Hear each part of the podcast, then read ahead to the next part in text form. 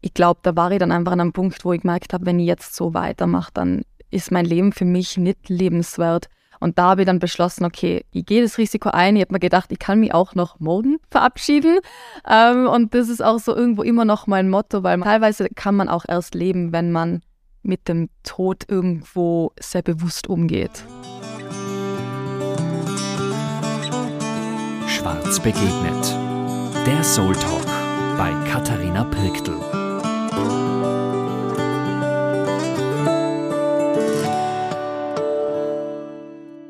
Hallo ihr Lieben, herzlich willkommen zu unserer neuen Folge, unserer bereits dritten Staffel von Schwarz begegnet. Ich freue mich heute sehr, dass ihr Tirolerin bei mir habt, und zwar die Anna Striegel. Sie ist 25 Jahre jung. Viele kennen sie, und zwar 2,5 Millionen Menschen folgen ihr auf TikTok, Instagram, YouTube.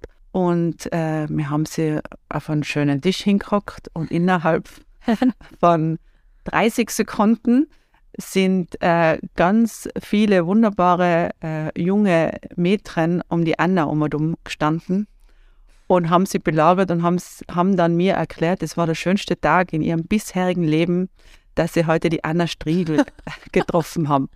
Vielleicht, Anna, schön einmal, dass du da bist. Herzlich willkommen. Und kannst du dir bitte vorstellen, dass einmal alle, die das jetzt noch nicht wissen, wer du bist, wer du bist und warum vielleicht da ganz kurz das passiert, äh, dass da auf einmal ganz viele junge Menschen um dir herum stehen. Ja, danke für die Einladung. Ähm, ich freue mich sehr, hier zu sein. Und also, es ist selber für mich noch sehr schwer zu greifen. Ich bin auch immer ein bisschen überfordert in so Momenten, weil bei mir hat das alles zwar schon sehr früh begonnen, aber auch so am Herzenswunsch heraus, was teilen zu wollen mit der Welt. Und das kam bei mir sehr früh schon in Form von Video.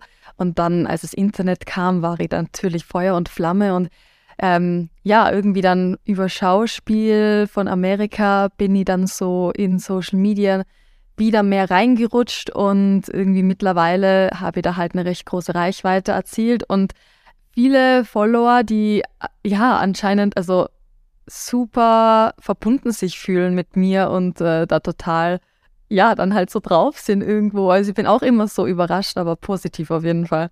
Ja, es ist mega. Also mir hat das wirklich selber ganz fasziniert, kurze Überforderung.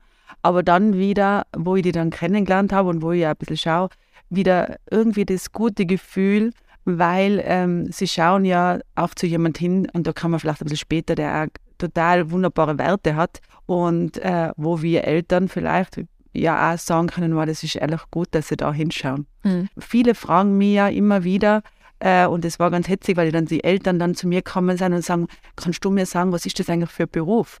Und ich sage, ich, ich, weiß es jetzt eigentlich selber nicht, aber wenn man die fragt, was bist du als Beruf, was würdest du jetzt äh, sagen? Und, und genau.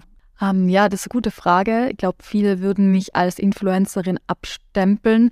Um, ähm, für mich, ich mache den Beruf ja nicht, um äh, davon leben zu können. Also die, sonst hätte ich auch einfach nach meinem Studium ganz normal irgendwie in einem Büro arbeiten können, sondern weil ich damit äh, was vermitteln möchte eben und ähm, mir das einfach so in, in, in der Seele brennt. Also es war für mich so, ich habe Vollzeit gearbeitet, Vollzeit studiert und habe trotzdem noch diese Videos gemacht, weil sie mir selber so irgendwie wichtig sind und nahe gehen und ähm, ich glaube, der Beruf für mich ist eher einfach Video Creator. Also mhm. klar kann man das noch ganz viel anders äh, beschreiben. Ähm, jetzt bin ich dann auch bald Autorin, also ich habe ein Buch geschrieben, das jetzt bald rauskommt und ähm, ich habe jetzt auch mehr geschauspielert, was jetzt dann auch bald rauskommt noch.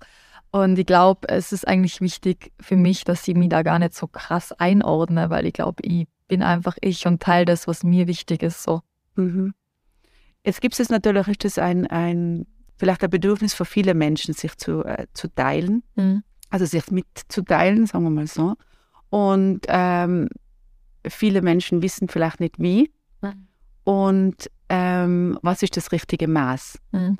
Ähm, hast du da was? Also das erstens einmal, wie hast du das gelernt? Wie machst du das?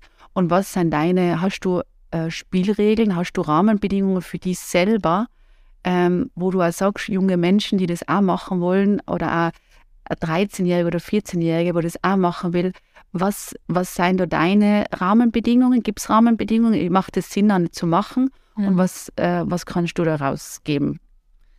Also Ich habe per se für mich gelernt, dass alles seine Zeit hat und wenn ich jetzt jungen Menschen was mitgebe oder ich glaube, Hauptmotivation, warum ich das mache, was ich mache, ist, weil ich damals als Jugendliche niemanden hatte, zu dem ich so wirklich hochschauen konnte oder ich will ja nicht einmal, dass Leute zu mir hochschauen. Ich will eher, dass sie selber in sich erkennen, sie können genauso sein wie ich auf ihre eigene Art.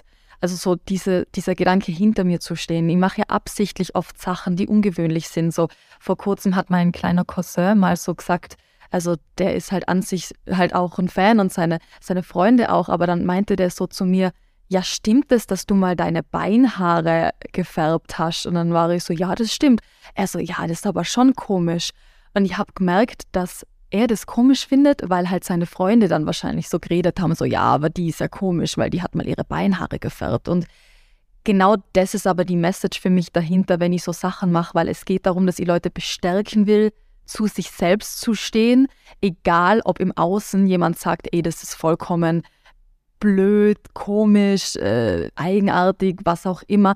Und äh, das ist nämlich, was mir gefehlt hat, weil ich habe mich mit 13, 14 komplett abbringen lassen von meinen Träumen. Mir haben Lehrer gesagt, dass diese Videos von mir peinlich sind und ich will nicht abstreiten, dass sie peinlich waren, aber es war diese Art dahinter, diese Energie von, äh, so lasst es lieber, sei doch bitte normal. Und ich glaube, die Welt ist heutzutage, wie sie ist und so viele Leute, die sich irgendwie gefangen fühlen in ihrer Realität, weil sie nie gelernt haben, den Schritt zu gehen zu ihrer inneren sehr persönlichen Wahrheit, die sie auch zum Individuum werden lässt. Und wir sind am Welt meiner Meinung nach mit sehr wenigen Individuen und sehr vielen Leuten, die probieren, gleich zu sein wie andere, wodurch irgendwie die Farbenfroheit fehlt, finde ich. So, ja. Und wann hast du das erkannt, würdest du sagen? Ich glaube, als mein, mein, der Punkt erreicht wurde, ich habe darüber schon mal einen TEDx-Talk gehalten, jetzt Trigger Warning, falls für jemanden so Suizidthemen irgendwie schwierig sind, aber ähm, es ist auch ein schwieriges Thema, aber für mich war der Moment, wo ich so nah, also so knapp davor war, mich zu verabschieden, ähm, der Knackpunkt, wo ich realisiert habe, okay, entweder ich gehe jetzt meinen eigenen Weg oder ich will nicht mehr leben. Also für mich war der Schmerz so groß innerlich, dass ich immer nach den Vorstellungen von anderen Menschen gelebt habe, dass ich wusste, okay, entweder ich sage jetzt keinen Bock mehr, da war ich so 18, direkt nach der Matura, gerade frisch getrennt und habe das gemacht, was meine Eltern wollten, bin studieren gegangen und äh, in eine Großstadt gezogen und auch einfach ich selber die Entscheidungen getroffen hat, die habe mir einfach selber eben noch nicht gekannt, weil wie soll man sich in unserer Gesellschaft auch schon selber kennenlernen, wenn man, okay, man muss Schule gehen, man muss das und das und das machen und unser Schulsystem ist auch sehr schwarz-weiß, sehr wenig hinterfragen, sehr wenig sich selber kennenlernen dürfen und kritisch denken dürfen. Und ich glaube, da war ich dann einfach an einem Punkt, wo ich gemerkt habe, wenn ich jetzt so weitermache, dann ist mein Leben für mich nicht lebenswert.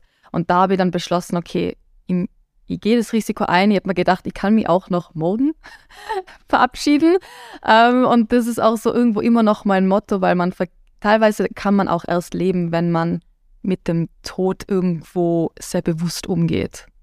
Du meinst, das Le Leben, also es ist schon sehr bewusst, wenn wir ähm, geboren sind, dass wir irgendwann sterben werden.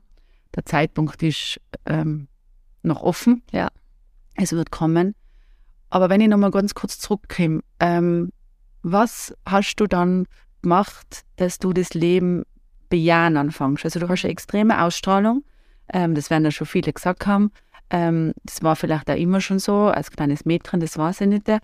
Ähm, aber was ist da gekommen, dass du das Leben jetzt äh, bewusst auch vom, ich glaube ja vom Kopf her und vielleicht auch vom Herzen her mhm. oder vielleicht vom Bein, das weiß ich nicht, wäre vielleicht auch interessant, mhm. so bejahst.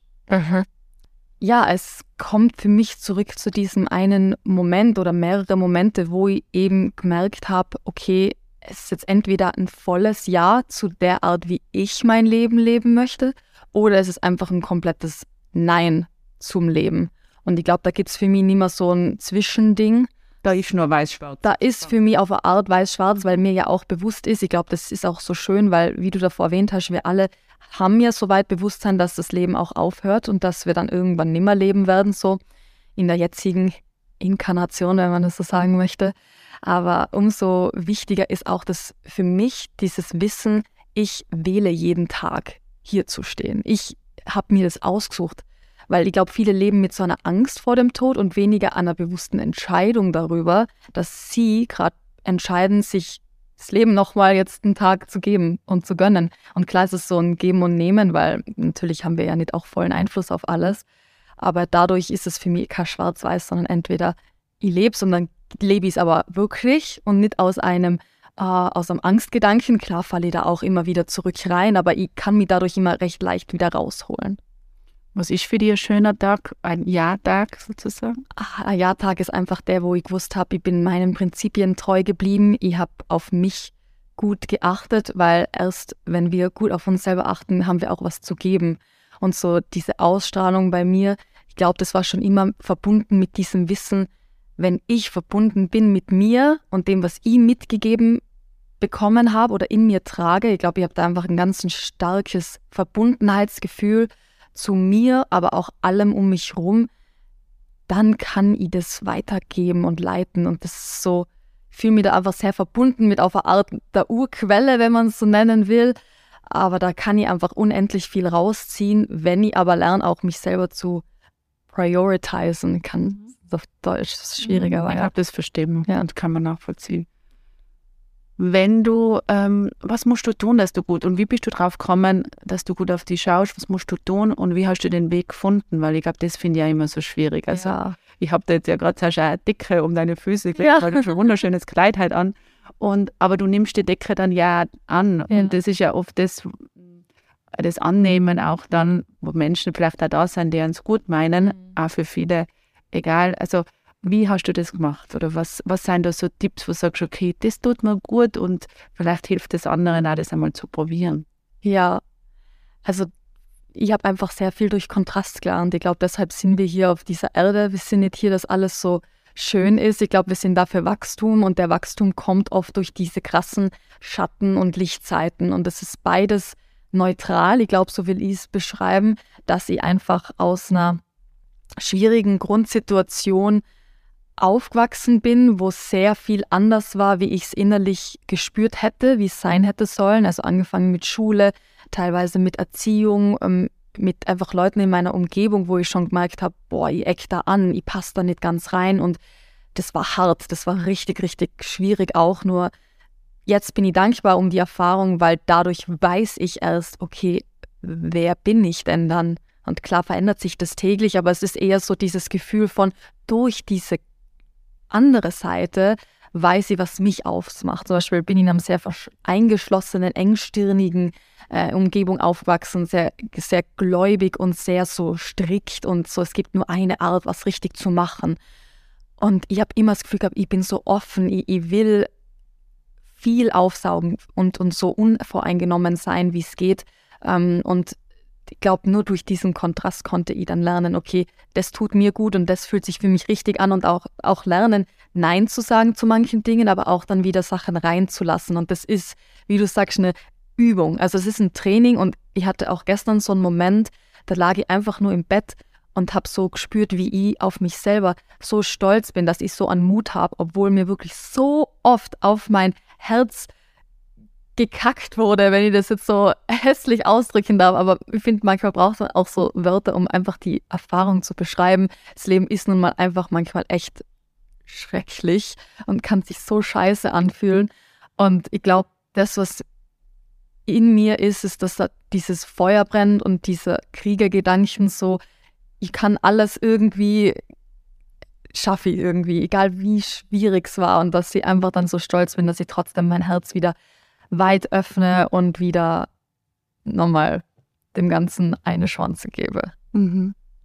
Was ist Liebe für die? Ist das Liebe? Ist das Liebe zu dir? Ist das Liebe zu anderen? Aber was, was wenn du jetzt Liebe beschreibst, was ist, ist das Liebe? Ja, also. Oder ist das schon mehr? Die Frage ist, was kommt nach Liebe? Also klar ist, glaube ich, dann die Frage, wie man Liebe definiert. Ähm, für mich ist Liebe so ultimative Verbundenheit und spüren, wirklich erfahren, dass wir alle im Kern gleich sind. So klar, wir haben jetzt diesen Schein oberflächlich, wir sind alles Individuen und so, und das ist ja auch so hier in dieser Dimension, wenn man es nennen möchte, so, aber gleichzeitig sind wir auch alle sehr tief verbunden und wollen dasselbe. Und manche sind da weiter in der Entwicklung, manche weniger weit. Und für mich ist eigentlich dieses Liebegefühl, so diese Verbundenheit nicht nur zu mir selber, sondern eben mit allem in meiner Umgebung und auch zu erkennen, wenn ich irgendwem in, im Außen etwas Schlechtes wünsche, wünsche ich mir selber was Schlechtes, Schlechtes. Wenn ich mir selber was Gutes wünsche, dann wünsche ich auch anderen was Gutes, weil man erkennt oft Leute, die schlecht zu einem reden oder schlecht gerade über irgendwas im Außen urteilen, die sind auch zu sich selber ganz ja. eklig teilweise, ja. Aber was gibt es für Rituale, dass du dann auch wieder die von dieser ganzen, äh, von diesen ganzen Medien, also wie gesagt, du, mm. dein Hauptmerkmal ist das Video drehen und mm. das Video äh, machen, dass du dann der Hauptdarsteller dabei bist, ist sozusagen mm. ähm, fast wie ein Nebeneffekt, wenn ich das ein bisschen verstehe, weil es geht ja um das Kreative ja. auch. Jetzt bist du aber natürlich der Hauptakt in deinem Videodrehs, ja. wenn ich so sagen darf. Und jetzt bist du natürlich sehr nach außen. Aber wie, was brauchst du und was für Rituale hast du, wenn du sagst, jetzt brauche ich wieder Kraft in mir, jetzt muss ich wieder mein mhm. Herz füllen, ich muss wieder, äh, ich muss wieder auf mich kutschen. Ja. Das ist nämlich so eine recht, es ist ein Akt, sich darauf wirklich zu konzentrieren, dass man da auch diesen Ausgleich findet. Weil was natürlich heutzutage passiert, dass es relativ wenige Menschen gibt wie mich, die da so mit sich verbunden sind und Leute spüren das im Außen und haben dann so das Gefühl, ah, die hat etwas, das ich nicht habe und das, das heißt, sie haben dann das Gefühl, sie müssen was von dir nehmen, um etwas selber zu haben, anstatt zu erkennen, ich bin eigentlich da, um sie zu erinnern, dass sie das in sich selber tragen und für sich selber generieren können. Und äh, das ist dann einfach, was manchmal für mich schwierig ist, wenn ich dann spüre, okay, Viele Leute sind noch nicht so weit, dass sie das erkennen können, dass sie auf eine Art ein Spiegel bin für sich, also für sie selber. Und ähm, dann habe ich die Erfahrung, dass mir was genommen wird. Ob das dann die ultimative Realität ist, natürlich nicht, ähm, wenn wir alle verbunden sind und so. Aber deshalb habe ich meine Rituale. Ähm, ich trinke ja meinen Selleriesaft jeden Morgen und einfach so sehr lichterfüllte Nahrung, aber auch Energie, ähm, einfach so gewisse Aktivitäten, die ich gern mache. Einfach deshalb, ich, ich lebe jetzt auch wieder in der Natur. Ich habe jetzt oft probiert, wie andere, die jetzt so Videos drehen wie ich, die machen alle aus Business-Perspektive, gehen sie in die Stadt, weil da kann man besser networken und so. Und habe einfach realisiert, ich bin einfach nicht ein typischer weder Influencer noch Video Creator. Ich habe ganz andere Motivationen so. Also da ist für mich so der Unterschied, wo ich spüre, okay, ähm, auch so für mich die Motivation. Ich, ich war ja jetzt oder bin jetzt in dieser Netflix-Show und da haben dann auch einige geschrieben, was, du passest da gar nicht rein, was machst du da? Und ich dachte mir, ja, das ist genau das, warum ich gespürt habe, dass sie da rein muss, weil das die Zielgruppe erreicht von Menschen, die ja halt äh, genau vielleicht das brauchen, dass da jemand ist, der ein bisschen bewusster ist oder der sie beeinflussen kann auf eine Art, äh, die ihnen hoffentlich was vielleicht aufzeigt oder ihnen weiterhilft. Und ähm, das ist eigentlich meine Hauptmotivation und da ist es mir eigentlich komplett egal, was das für ein Format ist oder so. Und ähm, ja, ich glaube, durch diese Natur und, und dann meine sehr gesunde, bewusste Nahrung und mit Leuten Zeit verbringen, die mir halt gut tun, das ist eigentlich so meine größte Lesson der letzten Zeit, weil natürlich merkt man, wenn man so eine öffentliche Person ist, Leute wollen oft von einem was, einfach nur weil man halt jetzt bekannt ist und weil man Leute kennt oder weil man Geld hat oder was auch sonst, nur diese ganzen sehr oberflächlichen Themen. Ja. Also die Natur die gesunde Ernährung oder die bewusste ja. Ernährung, das Licht, ja. gesagt, oder? Diese Helligkeit. Ja, Sonnenlicht. Ja. Sonnenlicht, das, das, das hilft dir und das ja. in Balance zu halten. Und so ein bisschen Ruhe auch einfach, aber das ist eh so. Natur, gute Luft, gutes Wasser, es macht mir einfach nichts glücklicher. Also wenn ich was erzähle, was glaube ich für viele, also ich war schon glaube ich immer ein bisschen ein besonderer Vogel, weil äh, mit wirklich mit 13 habe ich mein erstes Video darüber gesehen, wie halt Tiere ins Schlachthaus gebracht werden. Und ich war immer jemand, der sehr, sehr offen war. Und dann aber auch, wenn er sieht, etwas ist einfach schlimm, dann war ich auch bereit, alles zu ändern. Und habe ich mit 13 halt meiner sehr fleischlastig essenden Familie erklärt, so, ich ist jetzt kein Tiere mehr. Und das hat zu Aufruhr gesorgt, aber ne, wenn ich was in den Kopf gesetzt habe und ich weiß nur, mein Vater war so, ja, ja, wart nur ab, in, äh, wenn dann erwachsen bist, juckt die das nimmer und keine Ahnung. Und ja, jetzt ist es schon eine lange Zeit, aber ich glaube, es ist einfach so wichtig, sich zu informieren und einfach ein eigenes Bild zu machen von allem, von wirklich absolut allem, weil man weiß einfach nie, wie etwas wirklich ist, bis man es selber gemacht hat. Was ist äh, Beziehungen, gute Freunde, hast du gerade mhm. gesagt, oder halt Menschen, die einem gut tun? Mhm. Wie unterscheidest du und wie, wie, wie machst du das? Und, und wenn dann nochmal was nicht so passt, weil es ist ja auch oft so, mhm. dass man sagt, du, das merke jetzt, bin ich vielleicht eingeflogen auf diesen Menschen und der ist jetzt nicht so, wie ich mir das vorgestellt habe. Ja. Oder der passt technisch nicht oder er hat mich sogar traurig gemacht, enttäuscht. Mhm. Ähm, was ist da deine Erfahrung und wie machst du das dann, dass du da wieder rauskommst? Mhm. Weil das ist wirklich ganz oft, denke ich, auch bei Jungen, die das vielleicht jetzt anhochen, dass sie irgendwie auch dann immer so diese beste Freundin suchen mhm. und dann finden sie diese beste Freundin vielleicht nicht. Und was ist da deine Meinung zu besten Freundinnen oder besten Freunden? Ist jetzt egal. Ähm, so, wie macht man das und was, was ist deine Erfahrung dazu? Was ist dein Tipp? Ich glaube, was mm, für mich wichtig ist, einfach mal zu sagen, so, ihr müsst keine Freunde haben. Das klingt total, ja, das Gegenteilig von dem, was einem die Gesellschaft vermittelt. Aber für mich waren Phasen total wichtig, in denen ich keine Freunde hatte. Weil die Freunde, die du hast, die halten dich auch irgendwo zurück. Wenn du zum Beispiel große Pläne und Ziele hast und du spürst, du hast eine Vision, du willst etwas bewegen auf der Welt und dann hast du da sehr engstirnig denkende Freunde, die, die trotzdem nett sind. Und das hat ja gar nichts damit zu tun, dass die schlechte Menschen sind, sondern die haben einfach ihre eigenen, sind selber irgendwie mitgenommen worden durchs Leben und ähm, haben da vielleicht noch nicht so weit gedacht wie du. Und dann, also bin ich so dankbar, ich würde nie hier sitzen, hätte ich nicht oft Phasen erlebt, in denen plötzlich komplette Freundschaften auseinandergegangen sind. Das war hart, das war schwer. Aber im, Nachhinein wusste ich, wenn das nicht so passiert wäre, hätte ich jetzt niemals diesen Beruf, weil die hätten mich zurückgehalten. Die hätten gesagt, äh, cringe, peinlich. Ich hatte auch echt lange Zeit mal keinen Kontakt mit meiner Familie.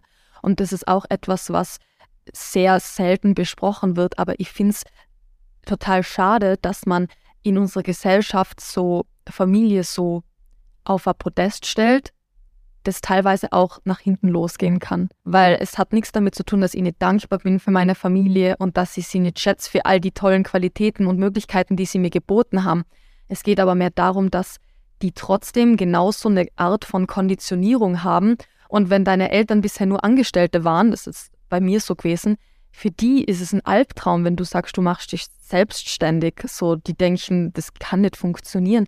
Und wenn du lang in dieser Energie bleibst, du wirst dich nicht selbstständig machen. Das geht einfach nicht, weil du bist zu verbunden mit denen. Oder nichts ändern. Und ja, du kannst nichts ändern. Das ist dann einfach, du steckst da drinnen dann fest. Und ich glaube, deshalb äh, ist es für mich wichtig zu sagen, ihr müsst keine Freunde haben. Und das, was ich dadurch gelernt habe, ist, seid eure eigene Familie und seid eure eigene beste Freundin, bester Freund mal selber. Das heißt nicht, dass man keine besten Freunde braucht mal und dass es nicht total schön sein kann.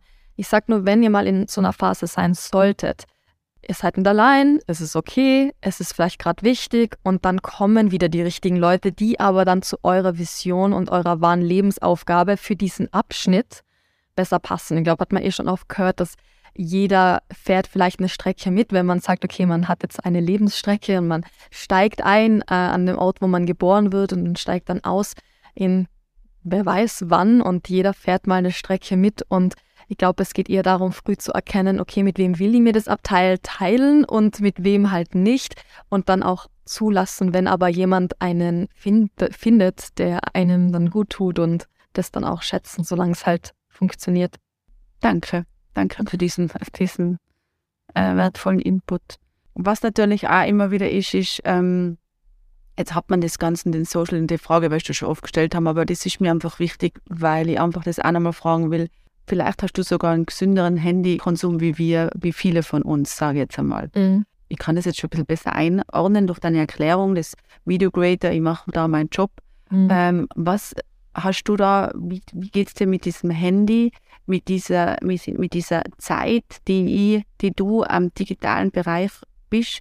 Unterscheidest du da zwischen Beruf und jetzt bin ich frei oder sagst du, Herz, äh, ich kann, mhm. ich, das ist mein Leben und das ist so. Mhm. Und dieses Gerät ist so wie früher, wenn der Tischler, äh, für einen Tischler das Holz. Ja klar, es ist einfach ein total wichtiges Werkzeug, aber ich habe schon oft gehört von Freunden, dass also Freunde, die gar nichts auf Social Media machen ähm, oder das als Beruf haben, mehr Zeit am Handy verbringen als ich und die immer wieder sagen so, hey, du hast jetzt ja schon drei Stunden nicht aufs Handy geschaut. Ich so, ja, die Sache ist, was auch lustig ist, ähm, ich bin ja jetzt auch hier mit einer guten Freundin und die sagt halt, also die ist auch eine der ersten, die mir das so erklärt, weil ich glaube, ich habe sonst auch viele Freunde, die da ähnlich sind wie ich. Aber wenn ich dann am Handy bin und was mache, dann bin ich laser focused. Ich kriege dann nichts mit. Man kann mit mir reden. Es ist eine hohe Wahrscheinlichkeit, dass ich das erst viel verspätet verarbeite, weil wenn ich das dann mache, dann bin ich so richtig in meiner kompletten Bubble, denke über 10.000 verschiedene Varianten, wie ich das jetzt drehen, schneiden, umstrukturieren, sagen kann. Also das ist dann eine ganz eigene, ein ganz eigenes Universum. Und ich habe das aber auch trainieren müssen, diesen diesen bewussten Handykonsum. Ich habe das eigentlich ständig auf Flugmodus. Ich habe alle Mitteilungen aus. Also bei mir würde man nie denken, dass ich äh, Video Creator bin auf Plattformen, weil ich kriege nie eine Benachrichtigung von TikTok, nie von Instagram, nie von YouTube. Das ist alles aus. Wenn dann klicke ich auf die App, dann schaue ich mir das an, dann sauge ich das auf, bis ich dann merke, okay, jetzt ist zu viel und dann muss sie aber wieder Detox machen und sagen, jetzt ist dann wieder aus aber dann kann ich es auch genießen, weil wenn ich ständig so halb on bin, dann ist es wie so unter Dauerstrom stehen und dann kann ich auch nicht kreativ sein, weil man muss unterscheiden, so dieses Online-Sein ist tatsächlich leider etwas eigentlich gegenwirkend zu dieser Kreativität, weil die kommt meistens bei mir, wenn ich eigentlich in der Natur war, wenn ich gerade mich verbunden fühle, ruhig bin, abends im Bett liege, so, da bin ich dann so, boah ja, und das mache ich so, und das mache ich so, und das mache ich so. Aber wenn ich da am Handy hocke, dann vergleiche ich mich auch nur und fühle mich dann einfach nur hässlich, äh, unmotiviert und will gar nichts mehr machen. Also es geht mir, glaube ich, genau gleich wie vielen anderen, die Social Media nutzen. Uhu. Jetzt möchte ich ganz kurz auf die Frauenwelt ja. eingehen, gell? weil du, also wo ich eben auch meinen Töchtern gesagt habe, dass du da bist, die natürlich gleich gewusst haben, wer du bist. Ähm, und haben natürlich alle gleich von diesem Frauenthema, also dass du schon für, für ein paar Frauenthemen sagen wir mal so, wie auf einem Berg mit einer Fahne wehend dastehst und sagst, hocht das eigentlich einmal bitte an. So sage ich jetzt einmal so ja. ein bisschen, hocht sich das Thema an, macht's, wie es meint, aber ich mache das nimmer. Ja. Ähm, wie fühlst du dich da bei diesen Frauenthemen und, und woher kommt das? War das immer schon da? Oder, oder dieses, äh, oder ist das, ähm, ist das gewachsen? Wächst es mit dem Alter? Meinst du, das wird noch mehr? Mhm. Oder kannst du dir vorstellen, dass es dann wieder weniger wird?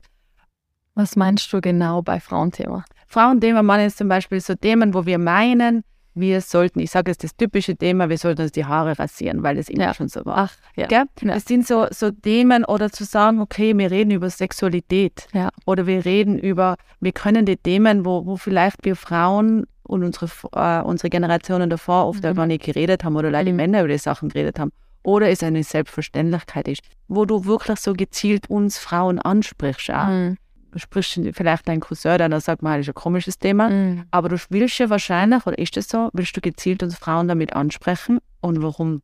Also tatsächlich ähm, kann man Frauen nie von Männern trennen, weil wir sind ja bei alle so ein Spiegel voneinander und ich glaube, mir geht es um beides, weil was ich wunderschön finde, ist, dass ich vor drei Jahren schon begonnen habe, mit meiner Plattform Videos zu machen zum Thema. Es ist so lustig. Ich habe jetzt nämlich ähm, kurz bevor diese Show rausgekommen ist, sechs Stunden verbracht, meine ganzen alten Videos durchzuschauen und wirklich eines der allerersten Videos, das ich noch in Los Angeles aufgenommen habe, als ich gerade erst äh, TikTok entdeckt habe. Das glaube ich fünfte Video oder so dort war einfach ein Video, wo der Text so ging, oh, ähm, du bist jetzt mit ihr, so, oh, du bist jetzt mit der neuen, ich zeig dir jetzt, was du, was du verpasst. Und dann ist so eine Transition, man sieht einfach nur, wie ich so von meinem Achselhaarbusch so rauszoom und dann äh, das so pose. Und ich glaube, das ist so, so die Message, dass diese Sexualisierung des weiblichen Körpers etwas sein soll, das auch wir Frauen, wenn dann machen, weil wir es gerade fühlen und dass es nicht als Waffe gegen uns verwendet wird teilweise, weil das ist, was passiert ist durch diese ganzen diese ganze Pornoindustrie, das ist das eigentlich dieses sehr schöne, natürliche Bild der Frau, wo es ja um die Frau gehen sollte. Wie fühlt sich die Frau wohl? Wie fühlt sich die Frau sexy? Und wenn sich eine Frau sexy fühlt mit Beinhaaren und einem, einem Achselhahn, das, dann ist das wundervoll. Und da geht es eigentlich darum, dass aber auch die Männer lernen, dass sowas sexy sein kann. Und äh, die Männer sind da ja nicht einmal passé selber schuld, sondern eben, das ist wie eine Art Weaponization, würde ich behaupten, ähm, dass der weibliche Körper genutzt wurde, um zum einen Frauen klein zu halten, ne, weil wirklich viele, in mein, also in meinem Alter noch, aber natürlich auch jünger vor allem, sich mir schreiben mit 14, du, sie trauen sich, sie haben sich nie getraut, ins Schwimmbad zu gehen, wenn sie gerade mal drei Tage sich nicht rasiert haben. Und jetzt dank meines Videos haben sie sich gedacht, okay, sie gehen trotzdem. Und das ist für mich halt so schön, aber gleichzeitig auch erschreckend, weil ich mir denke, es sollte halt einfach nicht so sein. So wirklich, wen juckt's? Aber dadurch, dass die Jungs dann so wie jetzt vielleicht mein kleiner Cousin dann so ist, ja, aber das ist ja voll komisch. Genau deshalb mache ich es, weil ich auch will, dass die Männer oder die Jungs sich denken schon so, juckt mir doch nicht, ob die Haare hat, es geht mir doch um den Menschen. So wirklich, ich hatte das auch öfter, dass auch erwachsene Männer jetzt, ähm, auch einer mit, mit dem da jetzt, das dann jetzt nicht mehr funktioniert hat, im Grunde bis zum letzten Tag, wo wir zusammen waren, hatte der einfach ein Problem damit, dass ich dann manchmal mich rasiert habe. Und einfach weil er so dieses Bild eingehämmert hatte, wie eine Frau auszusehen hat, dass er es gar nicht konnte, sich da anders auf mich einzulassen oder tiefer zu gehen, als jetzt, ob ich oberflächlich auf meiner Haut ein paar Haare habe. Und genau deshalb mache ich so Sachen und sprich da einfach. Und es hat sich auch wirklich, glaube ich, was verändert, weil als ich vor drei Jahren so Videos gemacht habe, da waren so viele Kommentare mit öh, eklig von Frauen, von Männern, wirklich alles. Also eben, ich habe das ja durchgeschaut und jetzt habe ich auch vor, boah, ja, halt immer wieder mal lade ich sowas hoch und ich bin überrascht, wie positiv es ist. Also ka kaum irgendwas Negatives. Und ähm, ja, das finde ich halt super. Also ich glaube, dass da schon wirklich viel passiert ist und das unterschätzt man, was dann doch für eine Power da dahinter steht, wenn man so viele Menschen mit sowas erreichen kann. Und wenn du jetzt auf dem Berg oben, wenn ich jetzt auf dem Berg ja. stehe oder auf der Wiese, wo du ja. überstehst, gell? Mhm. Und du hättest die Möglichkeit, was du ja eh schon hast, bei, wenn man mal sieht, wie viele Follower, das wäre ja, die Wiese wäre ja voll. Wenn sie, aber wenn du das jetzt, was, also die Wiese ist vielleicht eh dann das, der, der, der Social Media Bereich, aber was würdest du sagen? Uns Frauen. Und was würdest du wünschen für die nächste Generation? Also wenn du jetzt Kinder hast mhm. oder schon deine Enkel, dann egal. Aber was würdest du da wünschen für uns? Oder gibt es da was? Oder sagst du, nein, das ist sowieso der Weg, der kommen wird? Ja, und zwar euch selbst und euren Körper so zu respektieren und lieben zu können und auch wirklich, wenn ein Mann als Beispiel, gibt natürlich auch andere Frauen, aber wenn dann irgendwie ein Mann kommt und dann äh, euch nicht so behandelt, wie ihr das wisst, dass ihr das eigentlich verdient, dass ihr das nicht duldet und einfach auch gleich klar, klar, ruhig, respektvoll natürlich sagt, nee, danke. Ich weiß, es ist oft nicht so schwierig, man hat dann Gefühle und so, aber ich denke mal, so viele Männer können gerade einfach noch so Sachen machen, auch teilweise, weil wir Frauen nicht so richtig hinter uns stehen und hintereinander stehen. Was für mich auch noch fehlt, ist so dieses wirkliche Zusammenhaltsgefühl, dass wir Frauen alle einfach uns als eins sehen und das Gefühl haben, ah, die ist jetzt, weil wie oft ist ihr so Schwierigkeiten, Freunde zu finden, weil Leute sich einfach mit mir rein wegen meinem Äußeren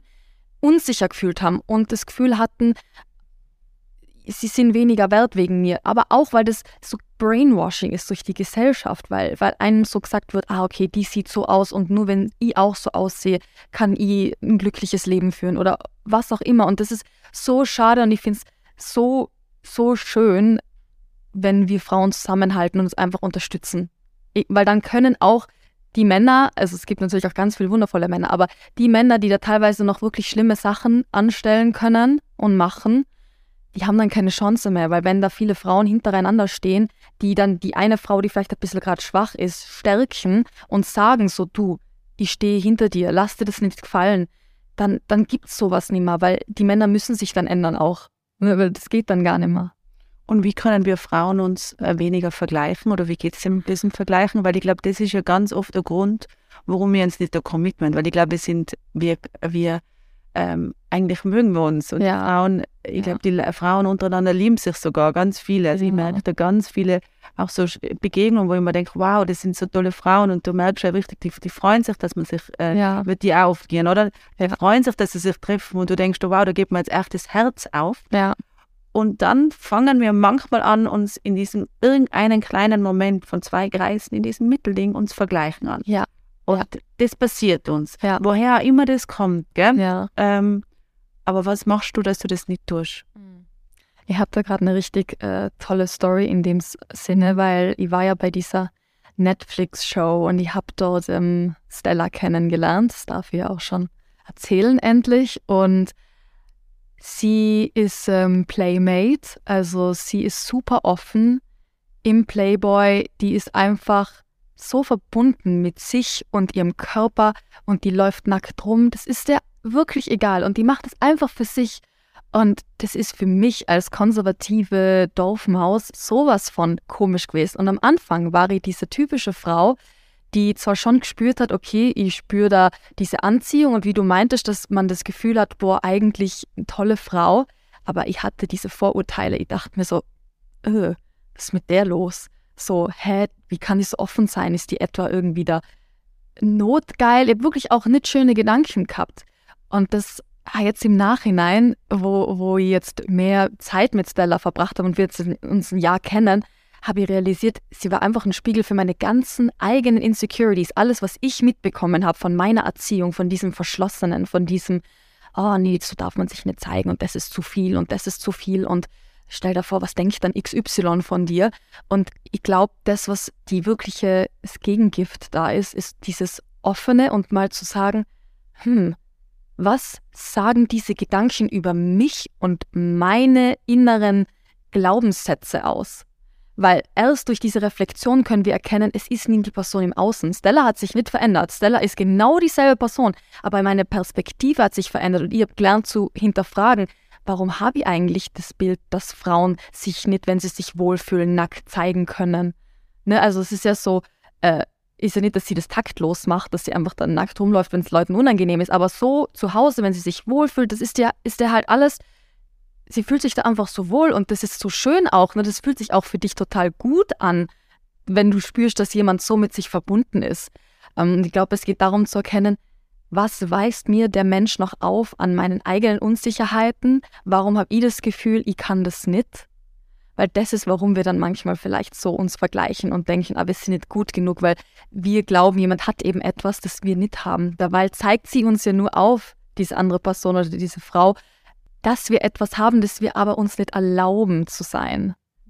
Durch gesellschaftliche Programmierungen. Und für mich wirklich der beste Tipp ist auch aufhören, so Mainstream-Medien zu konsumieren auf die Dauer, weil wir werden auf eine Art schon manipuliert, würde ich behaupten. Also wenn ich das so beobachte, wie ich mich als Jugendliche und so oft gefühlt habe, das hätte nicht sein müssen. Dieses ganze Vergleichen, dieses, ah, die ist schöner, die hat größere Brüste, die hat was auch immer, ey, die hat mir da auch so viel Stress gemacht. Und das ist ja auch, warum ich jetzt so in das krasse Gegenteil gehe, weil ich weiß, wie es war, 14 zu sein und die ersten Crushes auf Leute in deiner Schule zu haben und dir zu denken, ah, okay, ist die jetzt irgendwie hübscher? Und allein der Gedanke, dass wir Frauen uns nur daran messen, wie wir aussehen, so, hä?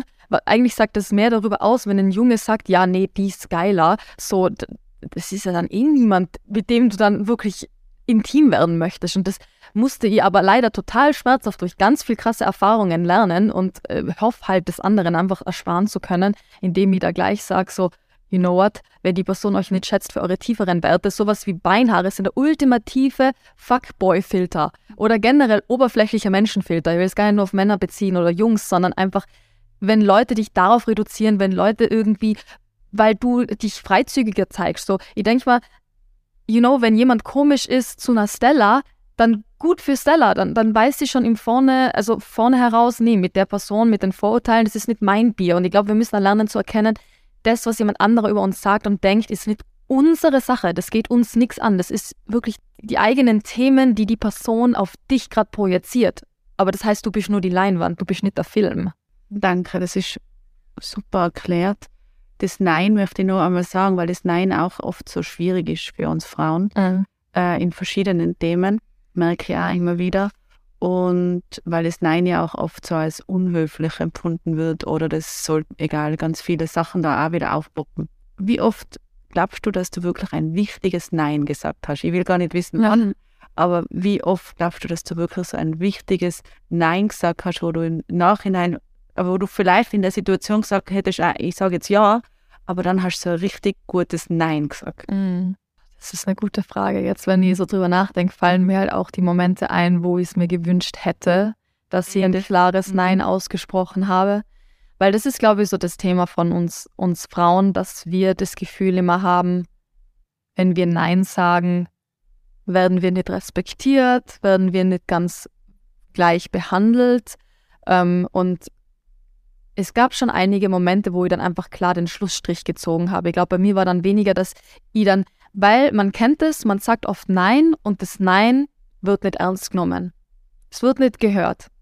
Und was dann, finde ich, viel schwieriger ist, ist, wenn man das Nein dann gesagt hat, aber dann realisiert, es wird von der Gegenpartei nicht ernst genommen und dann muss man handeln. Und das Handeln, finde ich, ist eigentlich noch das Krassere, weil das ist dann wirklich die Manifestation von dem Nein. Weil Nein zu sagen ist recht leicht, aber Nein zu machen ist was anderes. Und ich weiß noch, ich hatte dann einen großen Streit ähm, bei meiner Trennung und ich habe zu ihm gesagt, ganz klar so, nein, ist jetzt genug. Wenn du mich weiter pushest, dann, you know, dann ist aus, dann wär's, dann war ich ganz am Ende. Und dann ähm, hat er weitergemacht. Er hat einfach das Nein ignoriert, weiter gepusht. Und dann habe ich mir wirklich äh, ein Flugticket gebucht, um eins in der Früh komplett verheult und drei Stunden später, um fünf in der Früh, bin ich komplett verpeilt am Flughafen gestanden und einfach heimgeflogen und, und den Schlussstrich gezogen. Aber das ist halt, das ist das, was wirklich hart ist. Und ich glaube, wir müssen eher trainieren, halt auch Nein natürlich zu sagen, aber schon damit zu rechnen, wie, dass wir wirklich so viel hinter uns stehen, auch Nein zu tun und nicht nur zu reden. Mach mal vier Lebensabschnitte. Mach mal. Ja. Jetzt haben wir das Lebensabschnitt einer Jugendlichen, 14-Jährigen, Mhm. was, Ju- 14-jährigen Frau. Was würdest du ihr sagen? Welchen Tipp würdest du ihr mitgeben? Mhm. Das Gleiche in dem Alter, wo du jetzt bist. Ja. Das Gleiche in dem Alter, wo ich jetzt bin, um die Mhm. 40, drüber, Mhm. drüber schon. Oder so wie deine Oma Ja. gesehen habe, Ja. diese vier Lebensabschnitte. Machen wir es einmal aufs Alter. Ich will zwar nicht normal nicht so gerne aufs Alter, weil ich glaube, das ist einmal so relativ, ja. aber voll. trotzdem. Es gibt Phasen und die sind halt auch alle schön und ich glaube, was ich schon ganz früh hatte, was ich glaube ich so mit mit 16 hatte, das so ähnliches Alter, war der Moment, da lag ich im Bett und ich war schon immer, glaube ich, recht sensibel oder sehr intuitiv und habe viel wahrgenommen und ich hatte auch oft so das Gefühl, Zeit existiert nicht. Also Zeit existiert wirklich nicht und ich hatte das Gefühl, ich lag mit 16 einfach so im Bett und habe so mir die ganzen großen Lebensfragen gestellt. Warum bin ich hier? Und das will ich anregen. Das ist zwar natürlich unangenehm, ähm, vor allem bei mir damals gab es jetzt niemanden, mit dem ich darüber hätte sprechen können. Weil ich, wenn man Hilfe hat. ja, Mhm. da einfach, äh, man muss ja gar nicht was sehen, Hilfe haben, sondern die Möglichkeit zu haben, sich zu teilen Ja, genau. und zu teilen mit allen Facetten, mit den ganzen Unsicherheiten, mit dem Gefühl von, hey, ich habe keine Ahnung, wo ich hin will und dass das okay ist, dass das so sein darf, dass damit nichts falsch ist mit dir, wenn du noch nicht weißt, was du machen willst und dir zu erlauben, groß zu träumen, weil ich finde, sonst ist das Leben auch nicht für mich per se so richtig lebenswert, dir wirklich vorzustellen, was will ich aus diesem einen Leben jetzt machen? Was wäre für mich das Allercoolste? Was will ich weitergeben? Wo habe ich eine Leidenschaft dafür? Und jemanden zu haben in dir selber, der sich dem annimmt, dir selber annimmt und diesen Träumen. Weil hätte ich mit 16 da schon das Gefühl gehabt, so, ich kann das alles schaffen, so, ich, ich lag mit 16 Stunden lang im Bett und habe mir einfach, habe mich weggeträumt, weil einfach meine Jugend auch nicht schön war für mich und ich immer, immer dachte, ich will mal ein geileres Leben führen, weil sonst halte ich das nicht aus hier. Ähm, und dass ich das jetzt so gemacht habe, war nur dank dem, dass ich daran geglaubt habe. Und ich glaube, wir brauchen alle in uns jemanden, der daran glaubt. Und im besten Fall Leute, die uns natürlich unterstützen. Aber worst case, man glaubt an sich selber. Und das will ich eigentlich allen mit 14 mitgeben, 15, 16, die in der Phase sind, wo sie sich schon denken, was mache ich eigentlich mit meinem Leben? So, man merkt schon, man denkt vielleicht ein bisschen anders wie seine Eltern, wie die Freunde vielleicht um sich rum. Man merkt, irgendwie passt sie vielleicht in manchen Aspekten nicht so ganz in die Gesellschaft rein und das ist gut. Das ist gut. Es ist eigentlich ein super Anzeichen, wenn jemand bemerkt, hm, irgendwie so ein paar Sachen, die jetzt die Gesellschaft gerade macht, feiere ich jetzt nicht so. Ja. Mit 30, sage ich jetzt einmal. Mhm. Mit 30 würde ich auf jeden Fall sagen, das Motto du kannst genauso noch alles machen. Ich merke so viele, die so das Gefühl haben, oh, mit 30 bin ich so alt. Und ich selber, ich bin ja jetzt bald 26. Und für mich sehe ich jetzt schon die Transition, dass meine Rolle als, als Frau oder als öffentliche Person, Person sich in die Richtung hinbewegen wird, ein Vorbild zu sein, was sau schwierig ist. Aber ich glaube, das macht es ja auch so, so gut und nahbar, zu sagen, ich stehe zu meinem Alterungsprozess, ich stehe zu dem, dass man reifer wird und dass mein Wert als Frau nicht abnimmt, nur weil ich dann ein paar Linien mehr im Gesicht habe, sondern da, das ist eigentlich werden wir alle attraktiver und interessanter. Wir sind nur leider, und das ist auch meiner Meinung nach leider ein bisschen bewusst vielleicht, so gepusht, dass wir Frauen das Gefühl haben, desto älter wir werden, desto leiser sollten wir werden.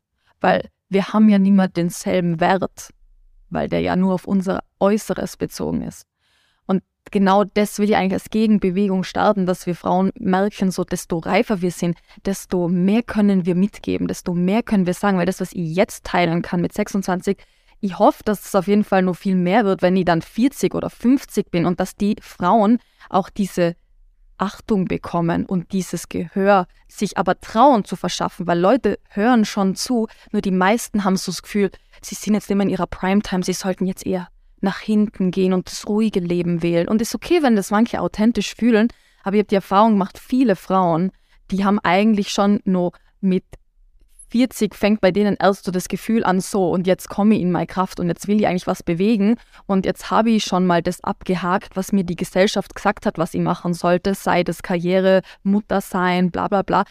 Wir, wir kriegen oft nicht einmal den Gedanken mit, den Denkanstoß, will ich das eigentlich? Will ich eigentlich? Und das glaube ich mit 30 ein guter Gedanke, weil das sind ja viele an dem Punkt, wo sie denken, shit, ich brauche jetzt eine Familie, ich brauche jetzt einen Mann, ich brauche jetzt Kinder und, und einen Job, einen guten und ein Haus. Und ähm, aber das ist dann vielleicht für viele das Richtige, aber ich glaube für viele, die stehen dann mit 40 da und sind so, jetzt habe ich ein Haus, jetzt habe ich einen Mann, jetzt habe ich Kinder. Das heißt nicht, dass sie die Kinder bereuen, aber es ist so dieses Gefühl von, hätte es da eigentlich auch was anderes geben? Hätte ich da vielleicht eine andere Wahl gehabt? Hätte ich da vielleicht die Möglichkeit gehabt, davor noch mein Leben mal ganz anders zu machen, was komplett Verrücktes zu machen? Ein Jahr, keine Ahnung, nach Timbuktu, wer weiß, es ist halt so. Und ich, ich glaube, das ist, was ich mitgeben will, so, trefft die Entscheidungen für euch, aus euch heraus und nur für euch, weil es ist euer Leben. So, wenn ihr dann einen Mann habt, der dann happy ist mit euch, aber ihr sitzt da und denkt euch so, hm, hm, dann ist das ja auch keine glückliche Beziehung. Also auf und dann lieber wieder diese Veränderung angehen. Ja, genau. Also immer offen sein. Das grundlegende Motto in jedem Alter, was jetzt dann zum, wenn es ums Alter geht, bei meiner Omi dann, das, was ich bei meiner Omi so unfassbar schätze und warum ich mit ihr auch so gern viel Zeit verbringe, ist, weil sie halt weiterhin so offen ist, so mit über 80. Ne, ich kann der von dieser Netflix-Show erzählen. Meine Eltern haben gefühlt Haarausfall gekriegt und, und waren so, oh mein Gott, niemals, wie kannst du nur, bla bla bla. Und meine Omi ist halt einfach nur so, wir stehen hinter dir, weil die hier meine Werte versteht und irgendwie die Message spürt und weiß, dass egal wo ich bin und was ich mache, meiner Mission in Anführungsstrichen halt treu bleibe. Und ich glaube, das ist eigentlich das schönste Gefühl, das jede Frau in jedem ja, Lebensabschnitt haben kann. Dieses Gefühl von Offenheit und seiner eigenen Vision treu bleiben es ist schön, wenn du redest, weil du äh, schaust immer mit den Augen, also du schaust mich an, aber schaust mit den Augen immer auf. Und ich finde das auch wunderbar, äh, weil äh, das zeigt äh, von ganz viel äh, Weitsicht. Und das merkt man voll, also Kompliment. Also es ist mhm. voll schön, dir zu, zuzuhören. Also ich kann es voll nachvollziehen, dass so viele dir zuhören mit verschiedenen Themen, ähm, weil es ist echt schön. Danke, dass du das heute äh, mit mir so teilst und mir das alles so sagst. Ja, danke fürs Zuhören. Das habe ich auch nicht. Äh, auch ein Geschenk. Voll. Eine Frage und dann, weil ich glaube, jetzt ist alles so gesagt und ich weiß noch gar nicht, ob die Frage, aber ich muss die Frage, weil ja. so viele gefragt haben, was machst du mit diesem wunderbaren Bart? Wie geht das? Ja, das ist tatsächlich äh, mein Buch, das ich schreibe. Ah, dann werden wir das dann kaufen, oder? Ja, weil diese Frage bekomme ich sehr, sehr häufig. Die öfteste. Was ist die öfteste Frage? Ja, Haare. Schon Haare. Haare oder Beziehung oder Sex, weil ich eine der wenigen bin, die darüber halt wirklich offen redet. Und ähm, ich glaube, das ist, was ich merke, die Leute, wenn ich dazu mal sage, so stellt mir Fragen, alle sind so, endlich, jetzt kann ich sie alles fragen. Und das sind ja nicht Fragen, wo es um mich per se geht, sondern die Leute wollen wissen, ist es komisch zum Beispiel so, ich bin zwölf und habe masturbiert. Ist das komisch? Oder so, ne? Das ist halt so das Gefühl zu haben, mit niemandem kann ich drüber reden, aber darüber kann ich mit jemandem, also kann ich mit Anna reden. Und natürlich die Haare, ist, weil die halt sehr. mit Anna reden. Früher hat es bei, das wirst du nicht wissen, bei Bravo hat es ja immer diese, diese Doppelseite gegeben. Ja, die habe ich geliebt. Ah, die hast du noch kennt. Ja, natürlich. Ja, genau. Das kann man mit Anna machen, das wäre ja mega. Ja. Aber okay, Stimmt. Entschuldige, jetzt habe ich dich unterbrochen. Vielleicht, you know, Bravo, schreib mir. Genau. Nee, aber mit den Haaren, ähm, genau, da habe ich wirklich, es ist einfach sehr viel, weil ich habe, ich war, ich bin auch immer manchmal ein Streber in gewissen Bereichen, die mich interessiert haben, eben sehr, das Internet ist eigentlich so mein größtes Geschenk, äh, weil ich habe dadurch wirklich so viel selber recherchiert und die ganzen Standards, Haarprodukte, die die meisten von uns verwenden, sind einfach total toxisch, voll mit Chemikalien und Abfallprodukten teilweise. Also wo du dir denkst, krass, dass die das vermarkten dürfen. Und ich habe schon gesehen hier im Alpenressort Schwarz, ihr verwendet den Produzenten, bei dem ich überlegt habe, auch meine eigene Haarpflege produzieren zu lassen ähm, weil ich eben denke, ich würde gern wirklich Haarprodukte rausbringen, die echt gut sind, die clean sind, die langfristig, man sieht nicht sofort den Effekt, weil kein Silikon- und Erdölzeugs drinnen ist, das oberflächlich glättet und eigentlich drunter sind die Haare kaputt, sondern wirklich etwas, das die Haarwurzel stärkt und zu langfristigen Erfolg führt. Und das Buch wird, glaube ich, auch relativ dick und voll mit mit Tipps und Hacks. Also ich glaube, da ist dann alles beantwortet. Das kommt im April, aber ja, einfach ja, online sein, immer wieder dann. Weißt du schon, wie es heißt? Ja, ähm, ich glaube 100 Anna Striegels 101 nachhaltige Haarhacks oder so. Cool. Ist ein richtig schönes Cover. Ich wünschte, ich könnte es jetzt in einem Podcast zeigen, aber wir sehen es dann. Es ist ihr seht es dann. Ja. Nein, das ist wirklich und das ist gut, weil ich denke mir oft, äh, ich habe ja drei Metern. Ja. Und wie viel wir, wie viel die sich mit Haaren beschäftigen. Ja. Allein das, oder? Das ist ja Wahnsinn, wie viel Zeit das ist. Und, und, dann, und dann reden wir nicht einmal von dem, was man dann kauft und mhm. dann daheim hat und dann sagt, nein, das geht doch jetzt gar nicht. Und ja. Ja, und das ist, glaube ich, auch so bei, bei meiner, mein Ansatz mit, mit Haaren. Und auch wenn ich meine eigenen Haarprodukte mal rausbringe, geht es eigentlich darum, dass es simpel und schnell geht, weil mein Leben geht nicht darum, um meine Haare und wie ich aussehe. Also klar, sogar ich, die Millionen Leute erreicht und wo es natürlich gut ist, wenn meine Haare gut aussehen, einmal die Woche Haare waschen, Shampoo, Conditioner, dann immer wieder Öl und halt bürsten. Ich meine, ich habe jetzt auch sehr lange Haare, gerade so ein bisschen mehr Aufwand sind die, aber es ist trotzdem super effizient, weil ich halt selber keinen Bock habe, da stundenlang irgendwo zu sitzen und meine Haare zu machen, weil es gibt einfach Wichtigeres, was man tun kann mit seiner Zeit. Cool. Also vielen, vielen Dank, Anna, für deine Zeit. Schön, dass du halt da warst. Schön, dass du zwei Tage bei uns warst in Mirming. Und ähm, ja, ich freue mich, wenn wir uns wieder sehen. Und ähm, I'm a Fangirl. Thanks, hat mich sehr gefreut. Und ja, ihr habt es wirklich wunderschön. Ne? I love it. Was für eine schöne, inspirierende Folge. Ich hoffe, es hat euch gleich viel Spaß gemacht. Und jetzt, bevor ich mich verabschiede, bleibt bitte ganz kurz da dran. Ich habe noch was für euch. Werbung.